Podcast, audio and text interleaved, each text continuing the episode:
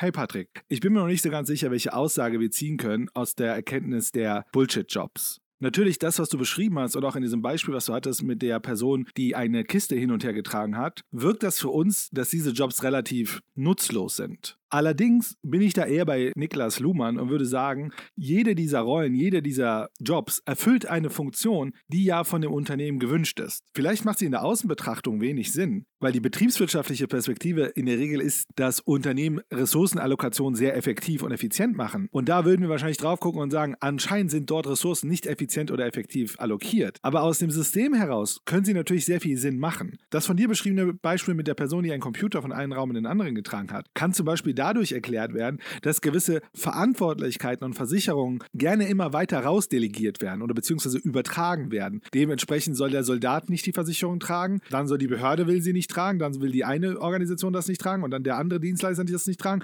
und irgendwann findet man irgendjemand, der es dann am Ende doch trägt. Aber für die jeweiligen Entitäten, für die jeweiligen Teilnehmer hat sie ja eine Funktion. Auch die Person, die diesen Job ausfüllt, zieht ja mindestens eine Funktion aus diesem Job und das ist Geld. Natürlich mit dem Verweis auf meinem Salz geht. Wenn Arbeit nur Geld ist, liegt irgendwas schief. Aber wenn wir es jetzt rein funktional deskriptiv betrachten, ist die Frage, welche Aussage ziehen wir jetzt aus diesen Bullshit-Jobs? Denn am Ende sind wir auch irgendwie verhangen in unseren Denklogiken, auch wir beide. Beispielsweise das von dir beschriebene in Einzelteile denken oder systemisch. Ich würde behaupten, wenn man an einer konkreten Lösung arbeitet, arbeitet man im Einzelnen und versucht dann immer wieder rauszutreten, um das Systemische zu betrachten. Ich kann mir das nur schwer vorstellen, dass man beides gleichzeitig tut. Insbesondere wenn die Komplexität steigt. Da fangen wir eher an, mit Heuristiken zu arbeiten und versuchen, irgendwelche Muster zu deuten. Und da liegt ja auch schon eine sehr hohe Gefahr, wenn Menschen denken, sie können Systeme durchdringen. Und in Wirklichkeit ist es nur ein Trugschluss ihrer Wahrnehmungsselektion. Auch mit deiner Fragestellung, mit dieser Priorisierung, wo fängt man an oder nicht? Oder kümmert man sich erst um Krieg oder erst um Hunger oder erst um Klima oder nicht? Für mich wäre die Priorisierungsfrage auf dieser Ebene eigentlich schon irgendwie komisch, denn natürlich müssen, muss das ja alles gleichzeitig passieren. Die Priorisierungsfrage wäre aus meiner Sicht erst relevant, wenn wir in den einzelnen Lösungen selbst drinstecken. Aber ich verstehe deinen Punkt, dass wir im aktuellen Diskurs gewisse Themen vorgebracht werden,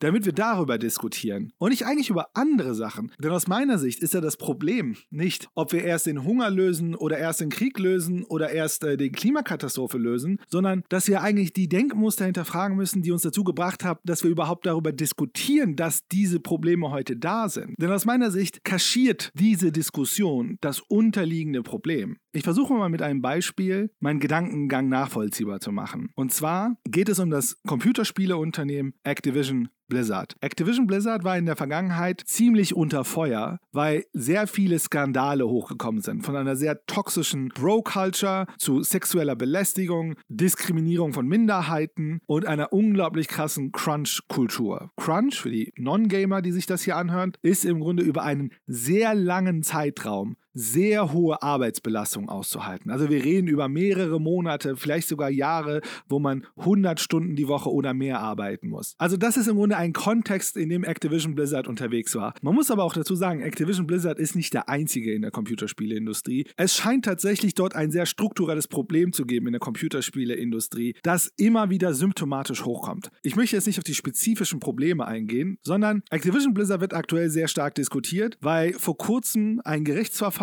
gegen Activision Blizzard entschieden hat, dass dort sexuelle Belästigung stattgefunden hat. Um vielleicht nochmal ganz kurz den Ausmaß der sexuellen Belästigung deutlich zu machen. Es gab in Activision Blizzard Männergruppen, die so Bilder, Gruppenbilder gemacht haben, wo sie ein Porträt von Bill Cosby in die Mitte halten und ihn zelebrieren nachdem Bill Cosby verurteilt wurde für sexuelle Belästigung. Mir geht es jetzt gar nicht spezifisch darum, was in diesem Gerichtsverfahren passiert ist, sondern eine der Handlungen, die aktuell Activision Blizzard announced hat, wie sie zum Beispiel in Zukunft mehr Diversity in ihren Spielen produzieren wollen. Dazu haben sie im Grunde so ein Konzept erstellt, wo basierend auf unterschiedlichen Metriken in einem Spiel, wie man Character Design macht, eine Art Diversity Score entsteht. Im Grunde kann man sagen, eine Art Excel-Liste mit gewissen Eigenschaften und gewissen Werten. Journalistinnen haben herausgefunden, dass wenn man eher abweicht von so heteronormativ männlich weißem Bild, dass dann der Score in der Regel niedriger ist. Was ist jetzt passiert? Es findet jetzt eine krasse Debatte über dieses Konzept, über dieses Tool und über Game Design statt und so weiter und über das Spiele an sich. Das Problem allerdings ist ja, die Spiele an sich waren ja nie das Problem. Es war ja niemals so, dass man gesagt hat, die Spiele leiden unter Diversity, sondern die Firma an sich hat eine toxische Kultur, die vielleicht auch dazu führt, dass Spiele eine gewisse Art und Weise von Ästhetik haben. Aber was jetzt gemacht wurde, ist eine Maßnahme zu etablieren, die im Grunde auf Diversity abzielt, um zu sagen, wir sind mehr diverse geworden und vielleicht sogar eine Argumentation aufzubauen, zu sagen, wir reden nicht nur darüber, wir machen es auch. Das Ding ist aber, dieser Score ändert ja nichts, sondern das Problem sind unterliegende Strukturen.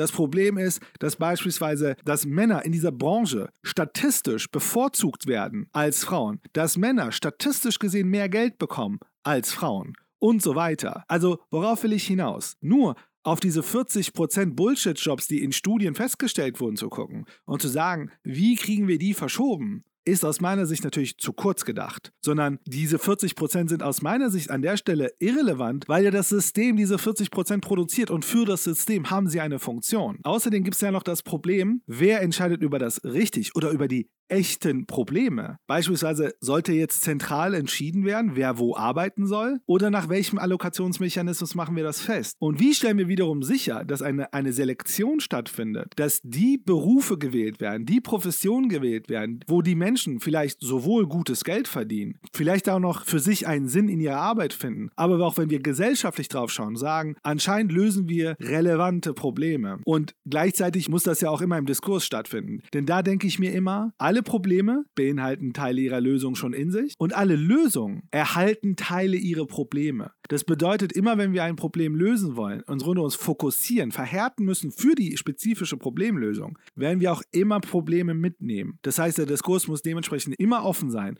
nicht an einem Punkt in der Dichotomie zu verharren, dass die Bewegung innerhalb der Dichotomie auch wirklich stattfinden kann. Und das ist aus meiner Sicht die viel schwerere Frage, ist nicht, wie schieben wir die eine Personengruppe irgendwo anders hin, sondern wie kommt es überhaupt, dass sowas entsteht?